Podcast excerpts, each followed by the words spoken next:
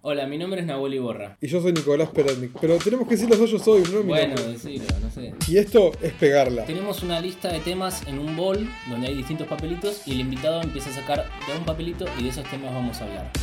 El podcast, podcast del under de la, comedia. Son temas que creemos que van del lado B de la comedia, sujetos a las frustraciones, a, a los vaivenes que nos propone el día a día en la comedia, a los cambios de ánimo que tenemos. Hola, a- yo soy Nahuel Iborra. Y yo, Nicolás Peretnik. ¿Qué es pegarla para vos, Nahuel? Eh, lo contrario a mi vida. ¿Qué es no pegarla? Es vivir en San Martín, tener 30 años. Claro, eso, esa es mi vida. En este segundo episodio hablamos con Ondina Arneodo, más conocida como Rancia. Ella nos contó sus experiencias del Lander. Bienvenido, bienvenida a Pegarla, el podcast del Lander de la comedia. Bueno, eh, y la dinámica, tenemos acá como distintos temas que... Uh, me gusta. Tópicos. Sábado, sábado bus. Me gusta. Eh, y la idea es que vaya sacando... de- Sacate de- de uno un tema, y vamos hablando. Bien. Suspender. Ah, justo. bueno. Eh, ¿Vieron cuando tienen que suspender? Ah, no. Em, suspender. Nada, qué sé yo, pasa. Es la derrota, pero pasa. Bueno, y ¿Cómo, cómo, cómo encarás la- las primeras suspensiones? ¿No son lo, lo mismo o no sentís lo mismo que, que cuando ya tenés como experiencia de suspender? Así, va, no sé si tenés experiencia de suspender, yo la tengo, así que puedo hablar desde ahí quizás, pero... Sí, yo la tengo, pero porque el año pasado, ponele, estaba más metida en lo que era la producción de, de la Waldorf. Y no suspendíamos las funciones de, de cabezaduras. Era como, no, bueno, la vamos a hacer igual para nosotros. Y mm, ahora, últimamente, es como, bueno, no hay gente, vámonos. Es, es un poco más así. Ah, pero la hacían solo para ustedes como... Sí, o llamábamos a alguien que estuviera cerca o invitábamos a, lo- a los mozos, no sé, era como mucho más chabacano todo, como que el concepto de suspender no era, una, no era no era una posible. ¿Qué pasa cuando vas a un lugar lejos y tenés que suspender? Es como, oh, No, ahí qué sí. horrible. Salí en invierno además, salí de la comodidad de mi casa, tipo, estaba calentito y ir a suspender. Sí, ayer. Ayer fue como, no, dale. En la Salí, silla. de, salí de mi casa para esto, no. ¿Por qué? Es reparte, ¿no? Mm. Qué picante. ¿Y tu peor show? Uh, mi peor show, ok. Mi peor show fue mi segundo show. No, mentira, mentira, fue mi tercer, tercer show, cuarto show, una cosa así. Que fue... mm, Pasa que yo arranqué contando chistes en violonas. Entonces sentí que ya era, tipo, que, que ya llegué. Claro. Y caigo a un show que era en un festival. Y los festivales son raros, porque en realidad la gente no va a escuchar stand-up. eh, Entonces, había llevado un montón de gente, había llevado como 20 personas que estaban re manivela, como, bueno, ¿cuándo subís? ¿Cuándo subís? ¿Qué sé yo? Ponele que el, el coso arrancaba a las 9, yo terminé subiendo a las 2 de la mañana. Y yo escabio, escabio fuerte. Justo ese día eh, había vino para los, los performers, los artistas. Y, y mientras todo el mundo venía, tipo, hey, ¿querés birra? Para las 2 de la mañana yo no me podía parar. Y fue un papelón, pero fue un papelón posta, como que me subí, tenía que leer mis chistes. No estaba como de vez en cuando mirando las notas, estaba leyendo mis chistes. Para, para poder subirme al escenario, una chica me tuvo que agarrar de los brazos, como, a ver, vení, te vamos a poner ahí, no te caigas. Y en un corte se me cayeron los papeles. Nadie se estaba riendo. No había tipo risa cómplice de algún comediante que está siempre en el fondo. Tipo, ¡oh! Onda, no te voy a dejar sola en esto. Y se me cayeron los papeles. Una chica que estaba delante los agarró y me los dio con una cara de. Qué, buen- qué lindo que es no ser vos ahora. Me encanta no ser vos. Es mi hobby. Y nada, hice mis chistecitos. Quise hacer uno que lo había inventado ahí. Y como estaba muy borracha, se me olvidó. Y me fui llorando. Legit llorando. Llorando. Sí, sí, fue como, ay, no, esto no es lo mío, porque además era la tercera función. Primera función que te va mal, mal. Decís, ¿Decidiste dejar, ponele? no. No. Creo que eh, decidís dejar por cuestiones externas a lo que te pasa en un show.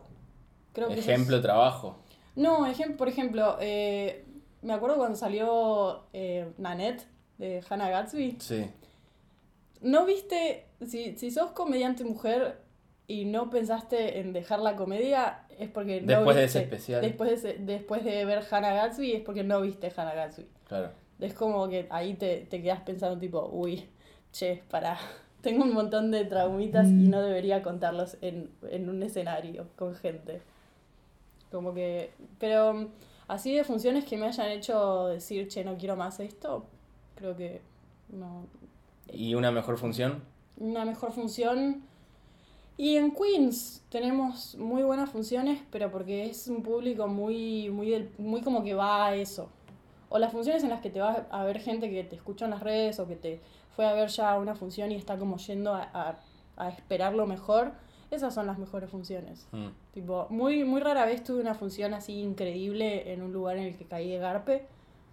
Pero es cierto, esas también están buenas, porque vas sin expectativas y te vas con, con un montón de autoestima. ¿Y qué te molesta del, del under, de- del stand-up que ves? De colegas, de, de shows así en la silla, ponele, no sé.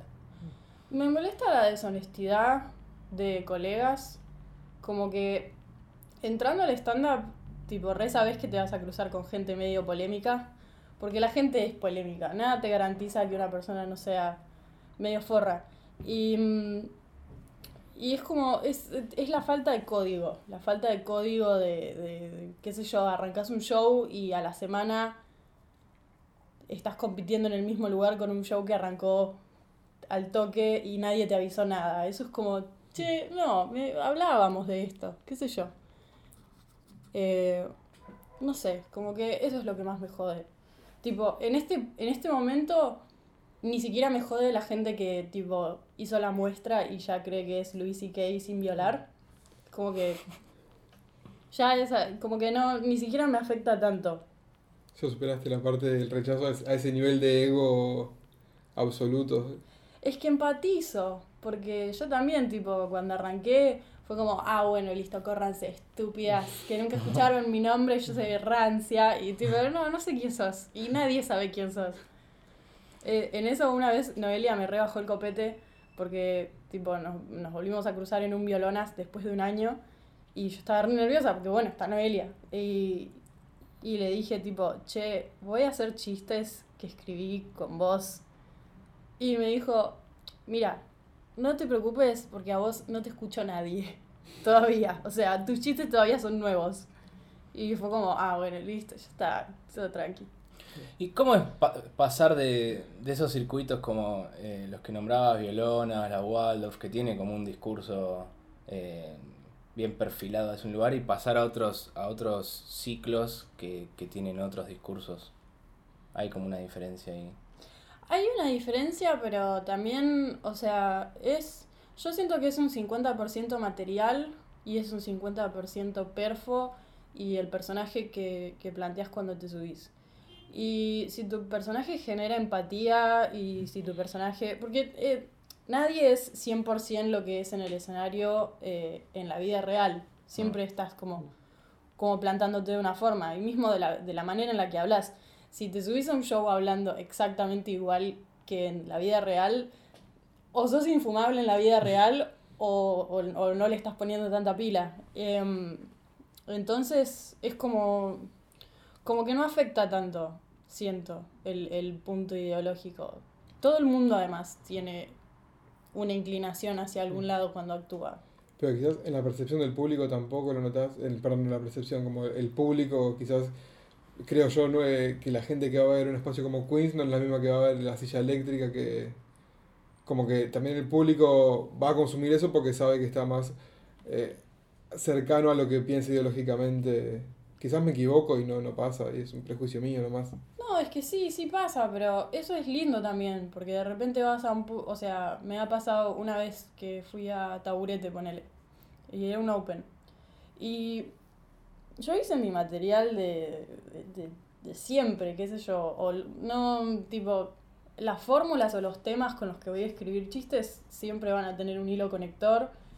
Y, y me fue re bien y fue como, wow, qué bueno. Y no hice ningún chiste de cogerme un tío o, de, "Eh, ¿viste cuando estás en el subte? Eh, entonces, eh, como que en ese sentido es siempre una sorpresa agradable. Hay lugares en donde, de hecho, el, el tema de, del posicionarte te juega en contra porque tenés miedo de no estar a la altura de eso. Ah, mirá, claro. Como que estás en un festival de tipo con, con una ideología muy marcada y estás ahí pensando tipo, uy, me van a comprar, capaz piensan que soy un boludo, capaz piensan que soy Babi Echecopar, no sé. Como Claro. que, tipo, eh, y ahí te da más nervios y, y tenés más miedo de cagarla. Claro, que seas más propenso a cagarla ahí que en un espacio que no haya una determinada ideología, vos podés caer y, y estar en otro lado, claro. Creo que el secreto de la satisfacción es tener bajas expectativas. Total. Como, bueno, no espero nada. Eh, eso es, está bueno. Bueno, si querés sacate otro papelito. A ver. A ver qué, qué te toca. ¿qué me Chan, toca? chan, chan, chan, chan. Clubes de comedia. Ok. Ah, bueno, ya nombraste. Nombramos un par. Pasa que yo no. no de, pajera o de, de cagona no circulo mucho por clubes de comedia. Ponele, la, otra vez fue la segunda vez que fui a la casa de la comedia. Y estaba como, tipo, ay, bueno, me voy a ir bien, no me voy ir bien. A mí me da mucho más nervios que me vaya bien ahí en esos lugares, porque es como, a, a ver si mi material está en la prueba de todo. Claro. Porque conoces otros, eh, otros marcos. ¿Qué- ¿A qué hora fuiste a la casa en el show? Era el de los viernes al eh, ¿Alguna? Come- Comedy César. Hubo Ah, el último sí. de los viernes. Sí, Es Sí, difícil. un público muy fisura puede ser. o- sí, Es difícil hacer entrar gente ahí. sí, pero, o sea, no estaba, no estaba estallado ni en pedo, pero eh, la función salió súper linda. Y fue como, bueno, bien, bien, tú puedes, cables. Está bien. ¿Y cuál crees que crees que hay un club de comedia a la altura de la comedia? Em, lo que pasa es que no, no conozco tanto. Ahora estoy como, como reconciliándome con la silla porque, em, a ver, hay una, hay una cosa que es como de pensamiento muy sectario. eh, y se van formando pequeñas sectas en la comedia, como de, ay, no te juntes con estos o qué sé yo. Que es boludísimo, porque de alguna forma la ideología no te garantiza que una persona no, no sea eh, sorete. Y de, de otra manera te, te estás perdiendo de un montón, de conocer un montón de gente que, que inicialmente no la conocerías y al final termina siendo re piola. Entonces, eso también es como bajar un poco el pony y, y decir tipo, bueno, acá va a haber algo piola, porque lo estoy buscando, no sé, algo así. Y creo que mm, hay como mucho tesoro escondido en los clubes de comedia. Sí, gente que quizás no sale de un club de comedia, ¿no? Y está ahí, siempre Sí, actúa que vos, no la conocés porque no vas a ese club de comedia, no lo frecuentás, pero cuando casi dices, ay, qué copado este que estaba acá y nunca lo había escuchado de repente. ¿Y la Jam para vos qué es la Jam?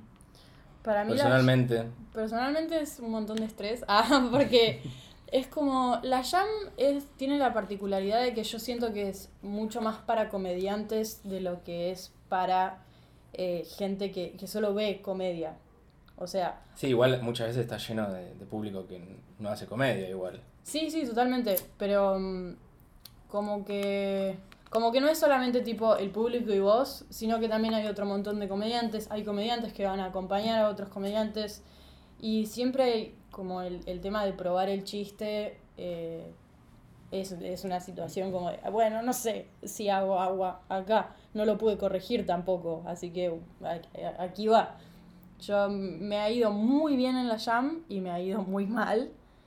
Eh, ahora el 20 voy a estar de nuevo y como que para mí la jam es un lugar que está buenísimo porque no sé, circula mucha circula mucha gente con materiales distintos y, y la gente le pone onda. Es como, saben que estás probando, entonces es como, ah, bueno, sí, está bien, está, está buena la, la premisa, o capaz la premisa fue medio floja, pero está bueno el remate, no sé, como que también. Pero imagino que no es lo mismo probar ahí que probar en la silla. No, no, pero no sé, o sea, capaz yo le pongo mucho más valor a la jam porque no, no suelo actuar en lugares con tanta gente. Claro. Eh, entonces siempre trato de llevar, qué sé yo, un, un alguito performático, una canción, un, un- una parte de un sketch, un acting, algo que. un, un, un prop, algo que sea como más eh, novedoso, no sé. Sí, Pero- no, no hay muchos lugares tampoco para probar material de- delante de tanta gente. Como el otro día te, contábamos, fuimos a un open y éramos todos comediantes y, y no sé, como probar material para los comediantes, como que hay otra vara también, como otra exigencia, como está el, el hacer reír a comediantes, como Claro. que no es lo mismo que hacer reír al público. Y Te están juzgando más. Quizás hay como más mala onda, incluso en un punto de escuchar a un comediante probando material, ¿no? Como, Sí, re, re, re. Es raro eso, es rarísimo. Pero, pero sí, no sé. Por eso también digo, como que a veces bajar las expectativas y bajar los prejuicios y decir tipo, bueno, no sé, capaz, onda, este, yo conozco muy pocos comediantes de Argentina, de hecho, eh, tipo, los voy, los voy conociendo a medida que actúo con ellos, no es que me siento y me pongo a ver tipo comedia de acá, porque soy YouTube una- stand-up Argentina y que salga todo. Claro, no, si Paya vende patria solamente veo de afuera, pero em, cada vez es como una, es una sorpresa linda. Y, y siempre que no tengamos que suspender función, eh, ir a actuar a cualquier lado es una sorpresa linda. ¿Y qué ves? ¿Qué, qué comediante de afuera eh, así investigaste mucho o, o te gusta mucho? A mí me ceba muchísimo María Bamford porque compartimos, siento que compartimos varias cosas. No sé si a ustedes les pasó alguna vez de ver un comediante y decir, ah, no lo puedo creer, yo ya existía. Tipo, todo, todo, todo el, el- el- hueso de mi material ya estaba en otro lado. Eh, y me pasó mucho con María Bamford, que fue un mini momento de crisis, porque fue como, ¿para qué estoy escribiendo si ella ya escribió todo lo que quiero decir? Em, pero también fue reconfortante, porque fue como, ok, esta chabona que le tiene, claramente le tiene mucho miedo a la gente, le tiene mucho miedo a la gente, le tiene miedo a subirse a un escenario, está hablando de su enfermedad mental, está hablando de, de haberse eh, tenido que internar porque tuvo un intento de suicidio y etcétera, etcétera. Eh, es como, como, bueno, si vos con todas estas limitaciones lo pudiste convertir en un producto relativamente masivo, porque ella también es medio la reina del under, eh, entonces capaz también, si ella entró, yo también, y, y hay ahí como un empuje. Lo que primero te da como abstenerte, después te da como la fuerza para seguir. muy- Sí, sí, sí, sí. Sí, también es re la gente que ve algo en, en vos, como, como de, me pasa re seguido, de, che, es re distinto lo que hiciste, muchas gracias, es como, wow, gracias, es, re, es, re, es re válido eso. Y está bueno también dejar de ser tan asquerositos entre nosotros y empezar a decirlo. Tipo, yo eh, a, vos, a vos no te había visto nunca eh, antes de verte esa función de la silla y fue tipo, hey, qué piola y qué distinto lo que está haciendo esta persona. De hecho, creo que me acerqué y te, y te lo dije Sí, cuando sí. terminó la, la función. Y, Yo te dije lo mismo. ah, claro. y fue como, hey, qué, qué bueno. Y si no, re no me enteraba porque no me voy a poner ahí en YouTube a buscarlo. No, no, claro, claro. O sea, quizás si veo tu nombre en un flyer no me motiva a ir porque no te conozco. Claro. Aunque estés a la otra cuadra de mi casa. Sí, pero está bueno que cuando ves actuar a alguien y te gusta lo que está haciendo, decírselo, está, está copado eso. Eh, Sí. no, no el ego de, ay, lo hizo mejor que yo, ¿no? Como no, no, no, está bueno acercarse y... eh, porque Eh. quizás que después compartir cosas y, y demás, está bueno. Sí, además la comedia, o sea, uno dice la comedia. La comedia es como Tinder, o sea, es gigante. Hay chabones que se sacan foto con la caña de pescar y hay chabones que te mandan foto del pito y, gente copada. Y, y es eso, es muy grande, es muy grande como para querer catalogarlo en, en, en una sola cosa y en un tipo de persona y etcétera. Y así que como se sigue masificando y cada vez salen, como que cada cierto tiempo hay una nueva oleada de comediantes recién salidos del curso, entonces como que todos los openings rotativos se llenan de gente nueva y... Sí, sí, sí, y está buenísimo eso también. Es como, ay, que ahora cualquier boludo con Instagram es comediante. Y sí, qué bueno, qué bien, menos mal que ahora tenemos tipo estas plataformas. Además, a mí me ha pasado ese pensamiento de cuando veía gente nueva, decía como, uy, pero más gente nueva, era como que, hasta la semana pasada era yo Era nuevo, como, pensaban de mí eso, así que qué, qué bueno que ya me corrí a ese lugar, al menos de ser el, el nuevo y el atacado. Sí, totalmente. Porque además cuando yo fui nueva me reapañaron. Y es como, ¿qué? ¿No vas a hacer lo mismo? Sí. ¿Qué sos? Forro, Macri, ¿qué? Que Además, ¿por qué no harías como re mala gente si a vos te, te, te contienen como que rechazar al nuevo y... No, sí, encima a mí me repasa con las pibas, porque es como que yo siempre estoy ahí esperando el sopapo, el, el, el, el cupo que no se respeta, el lo que sea. Y si hay una piba nueva en la comedia y está haciendo un chiste de tipo, Em, bueno, hay tres tipos de mujeres. La eh, Ah. que coge mucho, la mal cogida y, y es como, no pasa nada, no pasa nada, porque seguramente ella también tiene miedo de hacer un material sobre la vez que tuvo un atraso y se gastó toda su plata en Eva Test y piensa que si hace un chiste de eso nadie se va a reír. Como que todos estuvimos en un lugar choto alguna vez. Y eso como, te, te acercás a decirle algo a la chica después de... Más o menos, o sea, obvio que me acerco porque me parece que está bueno como generar lazos, pero no me acerco, trato de no acercarme desde un lugar patronizado, como, como yo te voy a explicar cómo se hace esto, como que trato de re no hacerlo porque no, no- eh, mansplaining, estás, estás on displaining, Eh, no está bueno. Pero en este momento en particular, me, justo me agarrás en un momento muy de, de, de querer romper todo lo que es la obsecuencia y la secta y el, y el no y el no necesitar pensar por vos mismo porque ya tenés un grupo de pertenencia que piensa por vos. Como que re estoy en esa, tipo de ¡Ay, bueno! ¿y qué tal, y qué tal si opino esto que, que es distinto y, y- está bien? Y al final termina estando bien, qué sé yo. O no está bien, pero al menos es mío. Claro, y es más importante eso, que puedas defender lo que vos pensás antes que caer en, en pensamientos cerrados en estructuras de... Sí, es que al final terminás forreando gente al pedo, gente que no, no conoces, no lo conoces, no sabes. Eso, estoy medio en esa. Justo.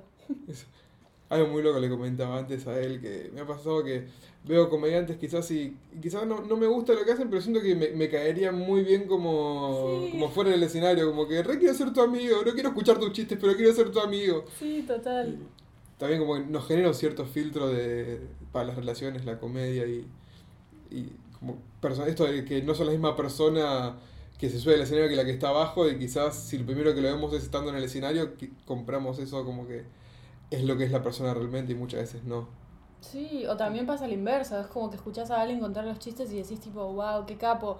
Y después pasas cinco minutos y es como, ay, no, No, no mate, quiero no. contar nunca más con vos, sos re malo. Pero sí, em, sí, ¿ustedes cómo lidian cuando, cómo lidian cuando un material no les gustó para nada? Tipo, le dicen a la persona, che, eh, a concha bien de tu madre o algo, o cierran el orto. Eh, Yo soy muy cagón en eso y termino cerrando el orto. eh, eh, me, me da mucha bronca hacerlo, pero es como que tampoco soy quien, siento que no soy quien para decirle como, ¿cuál es mi autoridad? Porque a mí no me gusta al fin y al cabo. Quizás como si, si el resto de la gente está de acuerdo, como... No, no, no sé si decir que el, equivocado soy yo, pero no por eso voy a ir a mandonearte y... Pero me pasa también cuando quiero dar un consejo algo que me puede parecer como positivo, como de, che, si le cambias esta palabra por esta o cambiar de orden esto, que... Y también me siento como que, no, ¿quién soy yo para ir a indicar? Tipo, hice dos cursos en mi vida, no sé quién para ir a señalar. Pero me, me cuesta así que termino siendo un cagón que no, no dice nada al respecto. Y hablando de cursos, ¿con, qué, ¿con quién hiciste? Eh, bueno, hice en el 2017, creo, eh, uno con Bimbo y Noé, que, que fue increíble. La verdad es que las herramientas... ¿Fue inicial? Sí, Ok. sí, sí, sí. Las herramientas que me dio, eh, bueno, Bimbo y, Noé, pero a mí en particular como que las herramientas que me daba Noé eh, me resultaban mucho más fáciles de incorporar porque eran como muy metódicas. Ella tiene un manejo de la retórica muy especial, eh, que es, es casi como un sudoku, está buenísima la forma en la que ella arma, arma los chistes. eh, y me sirvieron un montón. Y después hice eh, con Félix, eh, que también me sirve un montón. Y también eh, lo que tiene de piola Félix es que estás todo el tiempo así, pa, pa, pa, escribiendo. Chiste que no tenés terminado, no importa. Lo llevas, lo moldeas de alguna forma. eh, y mm, lo que tiene de piola él es que te muestra muchísimas otras cosas que no son escribir un chiste. Que es como, bueno, escribiste una escena. ¿Y cómo haces para que Claro, ¿Cómo esa escena- completar eso? Claro, Vos hiciste con Félix Sí, también. también. Sí, sí. Y también hice con Charo, eh, pero era como mucho más impro. Ah, eh, claro, era como impro. Como que... impro y stand-up, una cosa así. Tengo un- unos ex compañeros que han, han hecho y era... Sí, pero la parte de stand-up era como... Como que de última, lo- la, la verdad lo más valioso de- del curso era la impro. Ajá. Y yo soy una yo soy muy mala en impro. Hice impro durante mucho tiempo, teníamos como una especie de, de grupo de impro con Lu Miranda y con Sofi Casas y un par de pibes más. Y ahí entrenábamos impro y yo sentía que tipo, no, no podía, nunca sabía cuándo entrar, las cosas que yo hacía no eran graciosas, estaba pensando en que sea gracioso y eso lo hacía no gracioso. Entonces, Claro. como que la impro no es lo mío. Capaz la comedia tampoco. Ah, no, mentira, eso. Humor negro hoy. Creo que mm, eh, hay una cosa de ser mujer y hacer chistes que es que realmente la gente espera que hables tipo de tu de tu novio y de tus plantas y de- em, y yo tengo un material muy ácido porque todo el tiempo quiero morirme entonces es como medio en torno a eso y a dejar de ser una alcohólica Eh, y muchas veces me han hecho saber como que mi humor entra en la categoría del humor negro, pero no. Y como que yo en lo personal tengo un problema con el humor negro porque casi siempre es tipo chistes de violar o de bebé muerto y como, "Mm, bueno, está bien. No sé. Claro, Y- es muy fácil caer en el morbo para el humor negro, como que. Y es un recurso quizá bastante explotado. Que a mí no me gusta tampoco, pero como el. el la imagen horrible y por más de tipo. Esto es el chiste de pensar a qui- quién es la víctima del chiste y de quién nos estamos riendo, como que. Es exactamente eso. O sea, es re eso. No puedo escribir un chiste sin preguntar de quién me estoy riendo. No puedo porque nunca, nunca me puse a escribir un chiste de otra forma. Y el otro día eh, quería participar de un Open de humor negro y pensé, re puedo poner mis chistes que ya existen. Como, bueno, ya está ahí, qué sé yo. Estoy haciendo algo re lindo con mi pelo, que lo me dijo re lindo, lo lavo solo dos veces por semana, ¿saben cómo se llama? Depresión clínica. Y bueno, y es medio turbio. eh, entonces no hace falta eh, hablar de, "Eh, ¿viste cuando estás en el shopping y hay un travesti? Como, ay, no, no No. hagas ese chiste, por favor. ¿Te molesta ver comediantes que hacen ese tipo de chistes entonces? Me rompe las bolas. Me rompe Vale. las bolas porque además es tipo, Te ves puto. eh, que- "Eh, ¿qué tienen en común las mujeres y los putos? Es como, re- hay un montón de cosas para reírse. O sea, de la sube, podés hacer mil chistes de la sube antes de eso. No sé. ¿no? como que Eso es lo mejor que tenés para decir, como. Como- Eso es lo que vos querés decir, como. Además, tipo, ya lo dijo Twitter. Lo. No, no, no lo dijeron en Twitter, lo dijo Twitter, la cuenta de Twitter. El otro día eh, cerró un chabón que, bueno, si escuchas esto lo siento, no coso. Eh, pero que cerró con un chiste que era... eh, el otro día quería escribir un chiste sobre la- el aborto, pero no me nació. Y dijo, primero, ese chiste lo escribió Twitter y segundo, no sos un cuerpo gestante, no tiene sentido. O sea, si te vas a robar un chiste que, que sea acorde a tu anatomía, no sé, una cosa así. Como- Sí, también está como varones haciendo chistes de, de, de, de feminismo y queriendo como bardear el feminismo y ser pro, y como desde el mismo lado, desde cualquiera de los dos lados que te pongas, como que está, está mal eso, al, al menos para mí, como... Sí.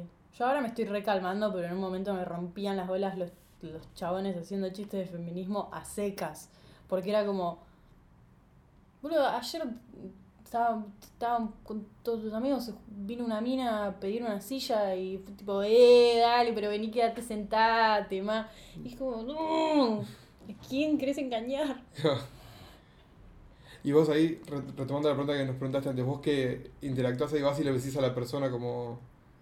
La otra vez fue la primera vez que estuve muy, muy, muy cerca, de, que, que de hecho estuvimos en esa, eh, fue, fue una función, estuve muy, muy cerca de decirle a alguien, tu material es una mierda, por favor no lo hagas nunca más, tipo, hacerle el favor al mundo, pero no lo hice porque tampoco quiero ser tan soreta. Eh, pero es la única vez que estuve así de cerca. Y una vez le dije de buena leche a un comediante compañero que, buah, eh, le dije como, tenés re buenas premisas que son muy fuertes, pero en este momento lo que tenés es una TED Talk. Te faltan remates. Y como tus premisas son tan severas, el remate más boludo del mundo va a hacer que la gente se relaje y se ríe un montón. Porque si tu premisa es un manifiesto, decís tipo pedo, pedo, pedo al final y la gente es como, ay, Aliviano. Ay, qué bueno. Eh, y le sirvió. Bien.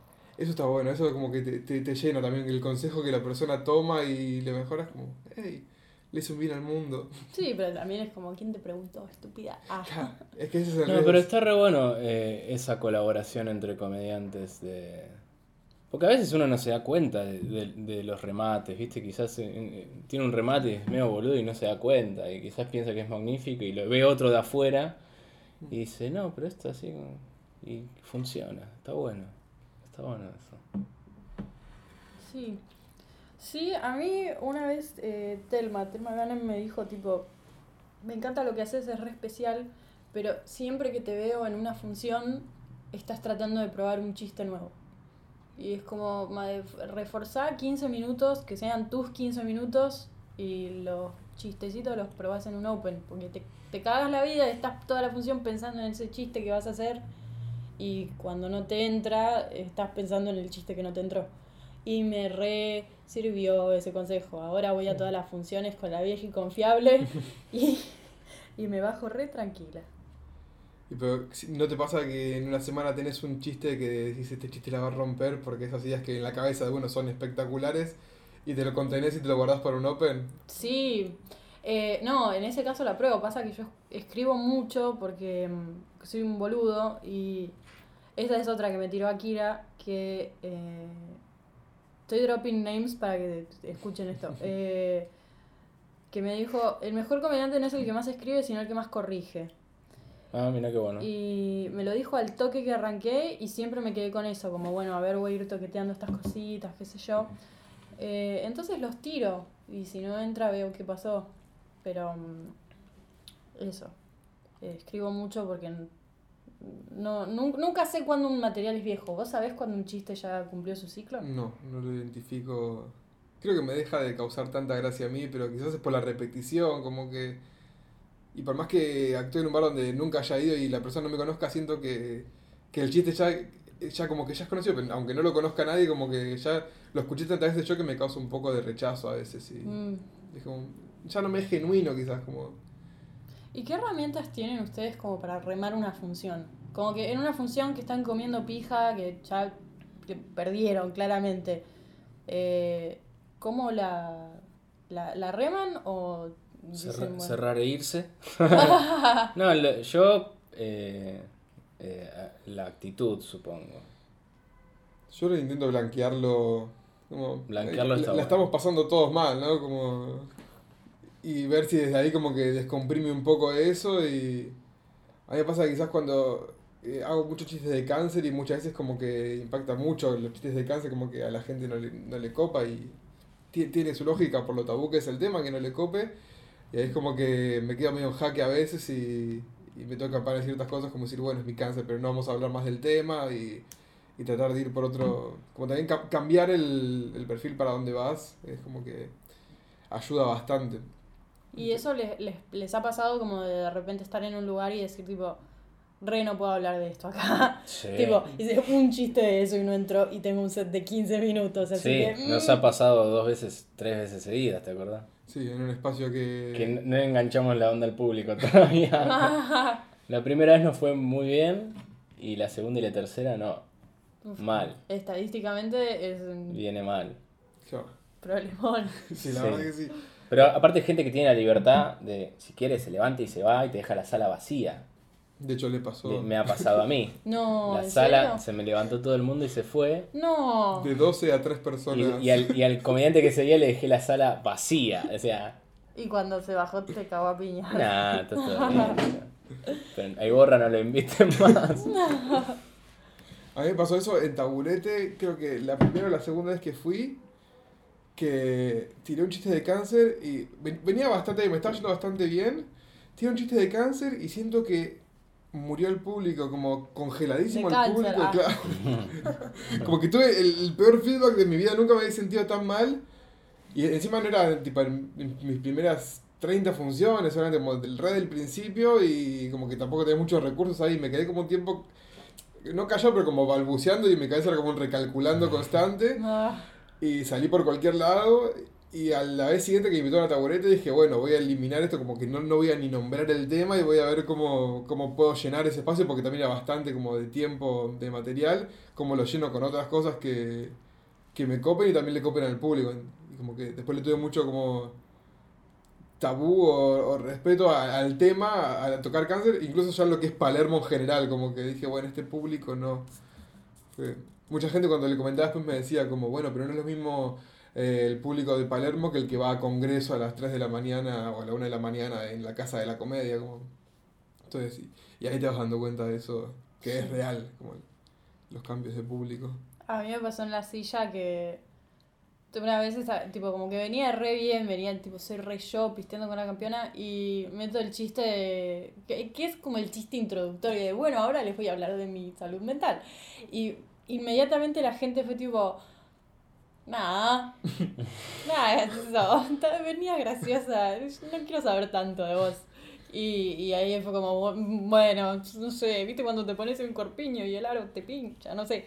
Eh, ahí la, la recalculé, pero estoy muy contenta de que estoy volviéndome bastante rápida para, para ver, tipo, no, la, no las fuerces, tipo, y si estás medio justo de tiempo y te aplaudieron, bueno, muchas gracias, chao, y te vas con la frente en alto, porque es re droguita, es re droguita el aplauso, te quieres quedar ahí como "Ay, un poquito más. A mí me, pa- me pasa que me es más droga eh, estar conectado con el público a full que un aplauso, como que la gente se esté, viste cuando te miran así, Ah, que te- sí. es re lindo eso. No, a mí Eso- el, aplauso es como, uy, sí. Te encanta. Sí, yo, estoy- yo estoy del lado del capa". aplauso, ¿eh? Sí. ¿Sí? Dame Sí. todo el amor que no me dieron mis papás. Sí. ¿Sos de querer siempre retirarte con un aplauso, como que lo buscas o, Sí. o no te importa eso? No, no, sí, me reimporta. Me reimporta y eh, como que mi estrategia siempre es eh, guardarme algo o medio infalible para el... Bueno, infal ¿qué es infalible? que es la vieja y confiable, pero como de guardarme algo fuerte o muy performático para el final. Como que claramente acá se terminó y capaz no te hizo reír, pero sabes que ahí se acabó y ahí juntas las palmitas y, eh, y sale todo más o menos bien. O blanquearlo y decir tipo, bueno, este es mi último chiste, si no aplauden, les robo. Y, Claro. pero sí, re droguita. Es más, hay cosas que tipo ni siquiera son tan buenos chistes, pero es como, ay sí, este me va a ganar tanto autoestima cuando me baje. Y te vas con ese aplauso porque lo que he visto dos o tres veces que me causó mucho rechazo es gente que cuenta el último chiste, pide un aplauso y en vez de presentar al último comediante ap- ap- aprovechando el aplauso como que se queda agradeciendo el aplauso, termina ese aplauso y dice, bueno, y ahora con otro fuerte aplauso recibamos a Ondina. Ah, no, no sé, No, te se- juro que no sé. no se coma ese aplauso. Ay, no sé ahora. Pero primero te pregunté si lo hacías y después que, que me caía mal esa gente, así que te puse como una situación de mierda. Es que no lo sé, porque en ese momento, es, eh, no sé, como cuando estás... Ah, Yo quizás por una cuestión de, auto- de autoestima cuando el aplauso, tipo que ya sé que es el último, digo como, bueno, chao, y hace ni digo mi nombre, como que... No, sí, yo en general me voy a la pija, pero me voy corriendo. Es como, bueno, no. eso fue todo, bye. Y hasta en funciones en las que me fue excelente, no sé cómo, cómo despedirme, como, bueno, eso fue todo. ah, ah". Eh, me, me pasa mucho en los chistes en inglés, porque me, me, me va mejor en inglés, qué sé yo. Eh, y la gente está reservada y nunca encuentro una forma correcta de irme. Siempre es como, "Ah, espero que les haya gustado y por favor, si no les gustó, no le digan a nadie. Y es como, ya está, boluda, sé que estás dando lástima a quién. Porra. No, hubieras entrado dando lástima, pero no. sí, sí. Este, este año me tocó una muy, muy mala función, que fue terrible porque como que me habían llamado para actuar para Victoria Donda y... no sé, ¿Por qué? no sé, bueno, pasó. Y, y estaba buenísimo, qué sé yo, iba a actuar con una... eh, iba a actuar con Fiore Aita Ah, bien. y em, eh, estaba re emocionada con esa fecha. Y el día que tengo que actuar estoy partida de la fiebre, pero estoy como tipo cinco suéteres y temblando. ¿Dónde está mi mamá? Bariloche, idiota. Eh, y estaba ahí como... Y me fue muy mal. Y me fue muy mal y supe que me había ido mal porque estaba muy enferma y que, que hizo la estúpida de Ondina decir, no, porque yo ya soy una profesional capa experimentada. Como que en una de esas era mucho mejor para mí no ir y avisar con tiempo. Porque además le había dicho, che, estoy hecha mierda. Y me dijo, che, tranqui, no pasa nada, tenemos un reemplazo. Yo como, no, no te preocupes, voy a ir igual. Al pedo. Nadie es tan imprescindible. Pero ahí el ego es más fuerte que uno y... Ay, sí. Y si esta es la oportunidad en la que me van a ver todo el mundo y me van a contratar de todos lados y ahí como que me voy a consagrar después de este show y si no voy por quedarme acostado con fiebre me la voy a perder y no va a pasar el tren de vuelta. Y... Ay, sí, me, estaba con una, tipo dos semanas antes de eso, estaba con una infección en los riñones y tipo era el día de la jam. No tenía señal en la clínica, entonces no le podía avisar a, a nadie, onda, che, creo que no voy a ir. Cuando salgo le digo a, a Fran, onda, che, te vi que me coso.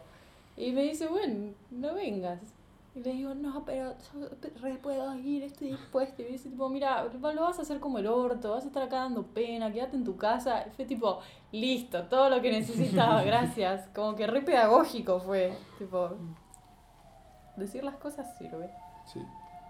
Bueno, si querés sacar otro, el último papel. O podemos estar en este papel que no lo sacamos al final y resolver qué es pegarla. Ahí está. O, Ah. o no ya, no sé cómo, cómo Sí, vamos sí. tiempo y eso. Igual con esto que No, podemos estamos bien. Eh, pero no sé si quieres sacar otro papel o ir directo. ¿Qué es pegarla? ¿Sentís que la pegaste? ¿Sentís que te falta? A ver, em, siento que pegarla es muy diferente para todo el mundo y em, es muy relativo. Es como que, por ejemplo, si vos tenés 100 pesos y alguien te regala 2000, te vas a sentir millonario. Y no lo sos. Porque hay alguien ahí que tiene un billón. Y re no lo sos. Eh, y siempre creo que te vas a estar como comparando. Y esas dos cosas son re ponzoñosas. Como que si tu concepto de pegarla es el lugar en el que estás, probablemente estás a punto de ponértela contra una pared. Porque algo de tu ego te va a hacer cagarla.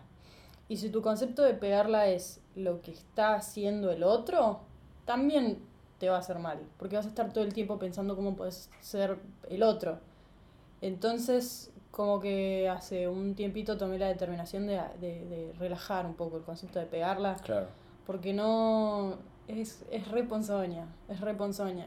O sea, pegarla supongo que eh, en, en términos generales es vivir del stand-up, que es el sueño de todos. Que es como, bueno, me pago un monoambiente y el, y el, el- el dog chow de mi Pomeranian con los chistes y listo, soy feliz. Pero creo que ni aunque llegues a eso vas a dejar A de compararte con el otro o B en el momento en el que estás satisfecho estás muerto, así que tampoco te conviene.